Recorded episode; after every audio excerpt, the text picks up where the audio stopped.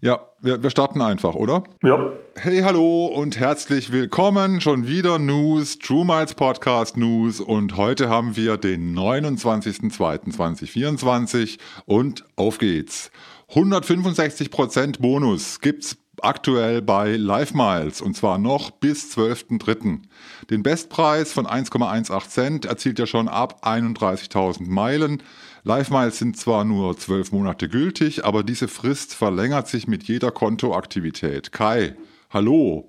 Du weißt, was jetzt kommt. Hallo, Ist das ein guter Zeitpunkt, Live Miles zu kaufen? Live Miles zu kaufen ist eigentlich immer ein guter Zeitpunkt. Sehr schöne Worte. 165, da sind wir tatsächlich am oberen äh, Ende der, der Stange oder dessen, was sich, wo sich der Bonus so bewegt. Das ist immer so zwischen 135 und 170. Und da ist 165 dann natürlich äh, ziemlich weit oben, kann man machen. Ja, dann habe ich noch eine Zusatzfrage, nur für mich. Nehmen wir an, ich habe Live-Miles auf dem Konto, merke, in einem Monat sind die weg, weil schon wieder ein Jahr an mir vorbeigeflogen ist. Welche Aktivitäten auf dem Live-Miles-Konto verlängern die Haltbarkeit? Und wenn, wie lange? Äh, jede Aktivität auf dem Konto, also du kaufst einfach nochmal 1000 Meilen dazu oder du ähm, löst Meilen ein, buchst einen Flug. Anmelden, rausmelden, gilt nicht. Nee, das gilt nicht. Du musst schon, es muss sich Bewegung auf dem Konto sozusagen ergeben. Aber man kann ja mal 1000 Meilen dazu kaufen.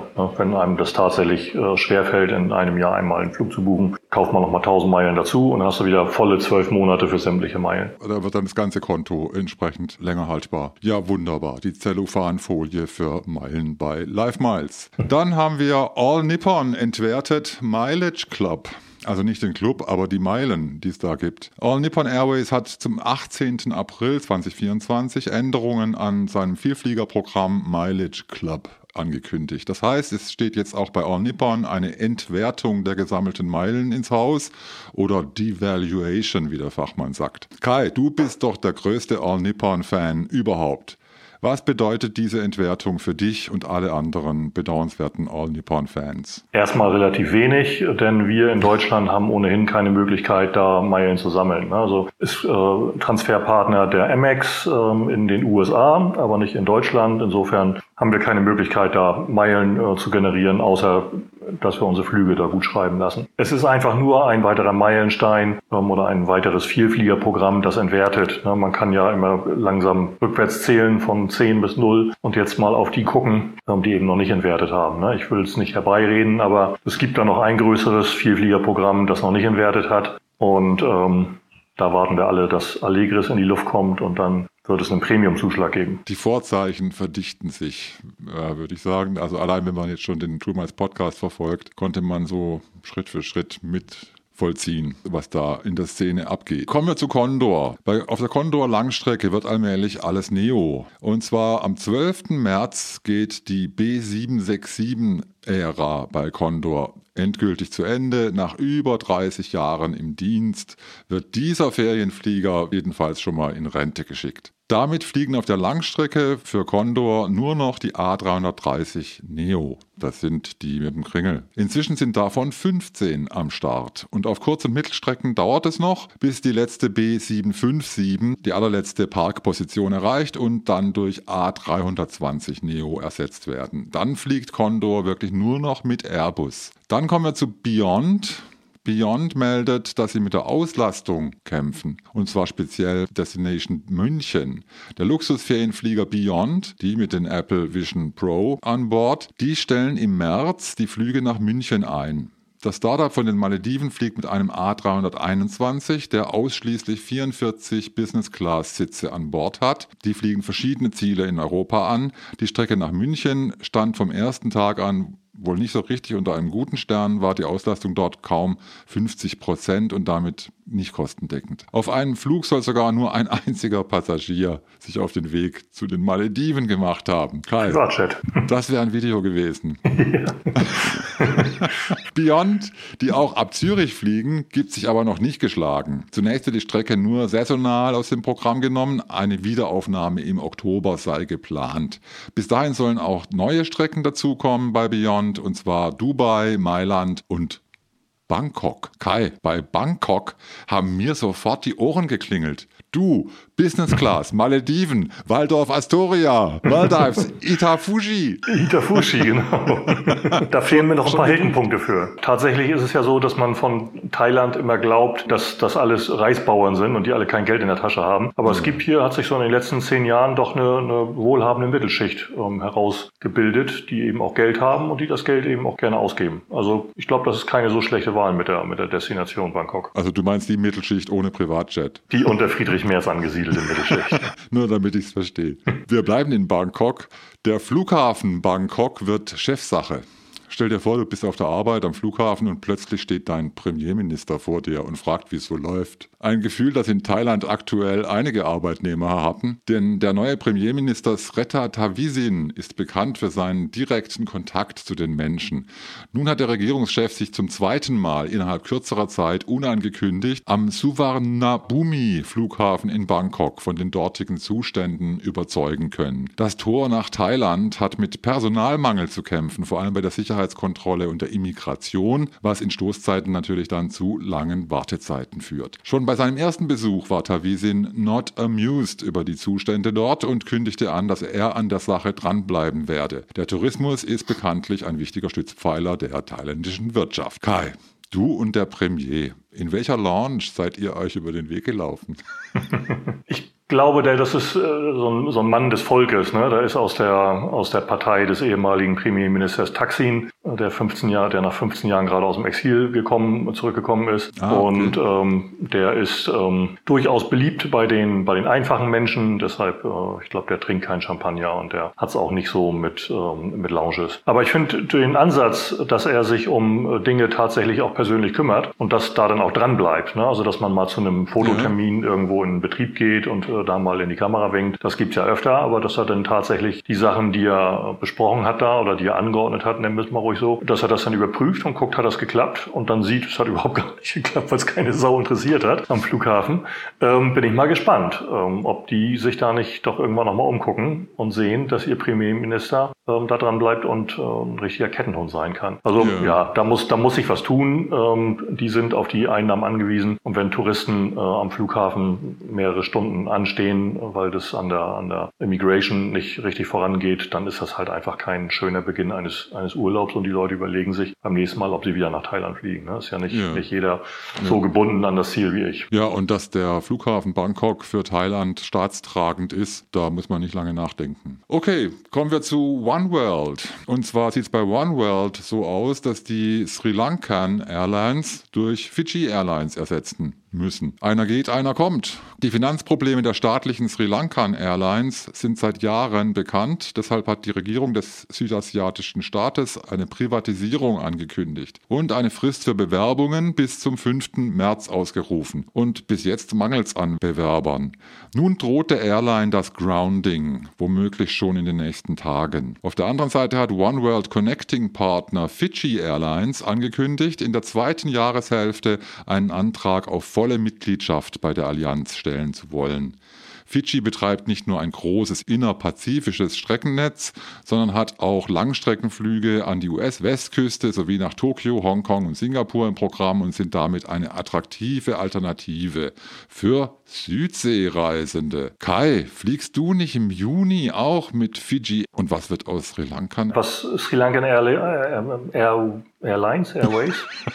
Was Sri Lankan angeht, das ist eigentlich eine tolle Airline. Ich bin mit denen vor Jahren mal geflogen von Bangkok nach ähm, Peking. Da fragt man sich, hä, Sri Lanka, Bangkok, Peking. Die hatten diesen Fifth Freedom Flight, äh, ein, wo wir immer mal wieder von reden. War relativ ja, ja. günstig und war, war ja, hat mir sehr gut gefallen. War ein Großraumflieger und ähm, war ein tolles Erlebnis. Wäre schade um die Airline, aber also es sieht nicht gut aus, wenn der Transportminister sich vor eine, vor eine Kamera stellt und sagt, also wir haben zwar ein paar Bewerber gehabt, aber die haben alles wieder, alle wieder zurückgezogen und wenn bis zum 5. März kein neues Angebot reinkommt, ähm, dann bleiben die Flugzeuge am Boden, dann ist das schon ziemlich ernst. Es bietet sich auch nicht wirklich irgendein Investor an. Es gibt die Tata-Gruppe, die ja Air India gerade übernommen hat im Nachbarland ja, Indien. Sehr erfolgreich wohl. Sogar auch sehr erfolgreich, aber ob die sich nun auch noch eine, eine weitere bankrotte Airline da ans Bein binden wollen, warum sollten sie das tun? Ne? Also zu Air India hatten sie ja ein bestimmtes Verhältnis. Sie waren ja mal Gründer von Air India, aber ja. Sri Lankan haben die eigentlich kein, kein Interesse dran. Emirates hat das äh, vor Jahren so gemacht, dass sie immer Geld reingepumpt haben in Airlines, äh, mit denen sie irgendwie verpartnert waren und wo sie den Eindruck hatten, da kann man Entwicklungshilfe leisten. Das machen die inzwischen auch nicht mehr. Etihad hat in Air Berlin viel Geld reingesteckt und verloren. Ähm, die fallen auch aus. Also es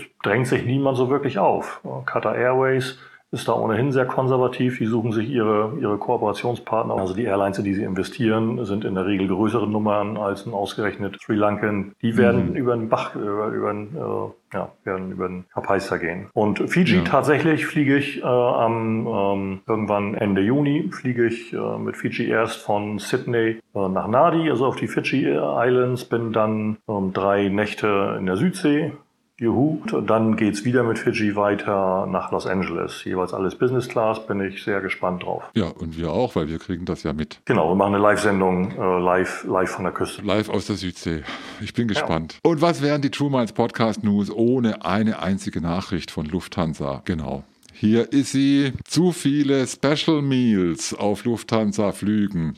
Fragezeichen. Bei Lufthansa gehen die Flight Attendants auf die Barrikaden und es geht ihnen diesmal gar nicht ums Geld, sondern um die Sonderwünsche, die Special Meals, die sie servieren müssen. Offenbar ufert das allmählich aus. Von Langstreckenflügen werden dreistellige Zahlen berichtet für Bestellungen nach solchen Special Meals und da die Special Meals vor dem regulären Service an den Platz gebracht werden, verzögert sich dadurch der gesamte Ablauf. Das ist wohl vor allem bei Nachtflügen sehr anstrengend fürs Personal und dann eben auch durch durchaus für die Passagiere. Kai, du hast ja mit deiner Gesangseinlage kürzlich hier im Podcast dich schon sehr erfolgreich als Problemlöser beworben bei der Lufthansa. Mit der Hook, wenn ich Chef von Lufthansa wäre. Mir ist klar, nicht nur die Lufthansa, alle Airlines müssen das Problem lösen, dass die Passagiere immer spezieller werden. Diabetiker, vegetarisch, vegan, Low Cholesterol, Low Sodium und whatever. Und obendrauf noch alle möglichen religiös begründeten Sonderwünsche. Das wird niemand mehr zurückdrängen können. Wahrscheinlich wird es sich sogar eher noch weiter ausdifferenzieren. Wenn du Chef von Lufthansa wärst, was sagst du den Flight Attendants? Keep calm.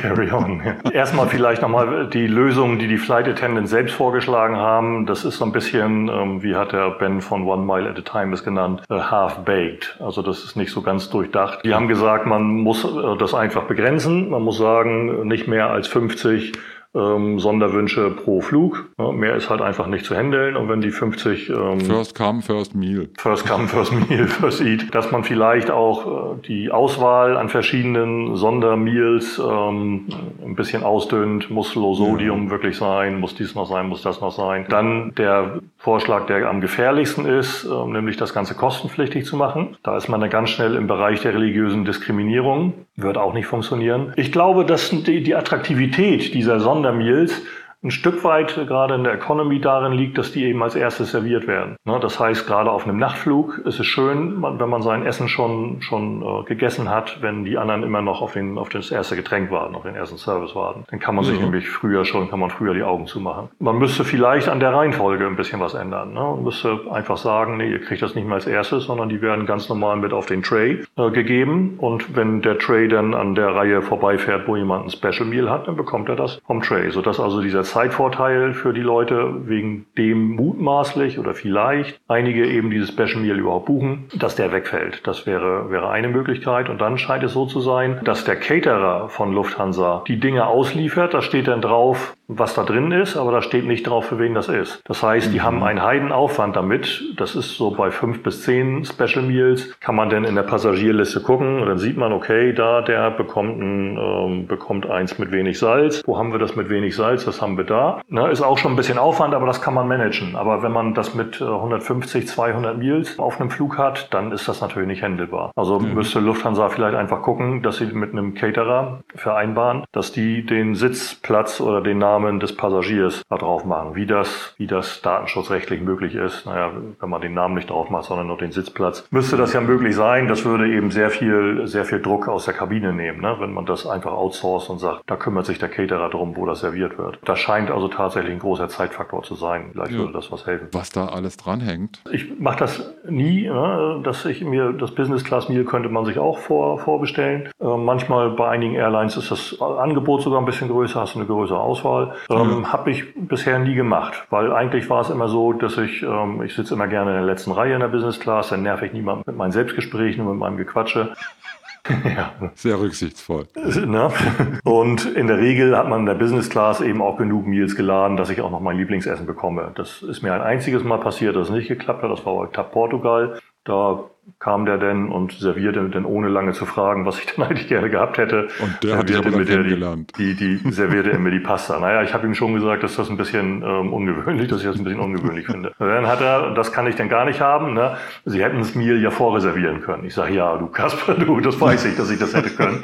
Ich habe es aber nicht, ne? weil ich davon ausgehe und das eigentlich auch so ist, dass ihr da genug von an Bord habt. Ihr wisst doch, dass Beef besser geht als Nudeln. Ne? Wieso habt ihr mehr Nudeln äh, im, im Tray als Beef? Das macht einfach keinen Sinn. Naja, ähm, ich bin mit der gleichen Crew am nächsten Tag wieder zurückgeflogen. Es war ein Review-Trip und hatte dann nachts noch ähm, den Sitzplatz geändert auf die erste Reihe vorne und hatte den gleichen Flight Attendant und er grinste mich dann irgendwie auch an und sagte, na, vorreserviert? Ich sagte, ich sag, nein, nicht vorreserviert. Heute sitze ich an der richtigen Stelle.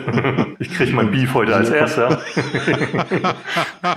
Sehr schön. Aber dann haben wir es für heute, Kai. Das waren die News für diese Woche. Nächste Woche kommen wieder welche. Ich bedanke mich ganz herzlich fürs Zuschauen, fürs Zuhören, auch beim lieben Kai, dass er mitgemacht hat bei dem Ganzen. Wenn ihr Fragen habt, dann bitte an mail at truemilespodcast.de. Da kann es aber sein, dass wir da einfach, weil, die, weil wir überlaufen mit dem Postfach, dass wir da jetzt ein bisschen kanalisieren müssen und äh, dass ihr ein bisschen warten müsst, bis, wir, bis die Fragen in der Q in der nächsten Q&A beantwortet werden. Oder gar, bisher waren wir da großzügig, wenn die Zeit gepasst hat, dass dass wir die Fragen direkt beantwortet haben. Das klappt aber jetzt auch immer weniger. Also natürlich kann man mit Kaffees boostern. Also diesen gelben Button, der hilft im Moment noch, äh, um die Beantwortung zu beschleunigen. Aber hilft uns generell. Wir nehmen 1, 3, 5 oder 10, wie immer, sehr gerne. Besten Dank im Voraus. Das war es jetzt aber wirklich, Kai, oder? Ich sage jetzt ja, Tschüss. Und Tschüss. Tschüss.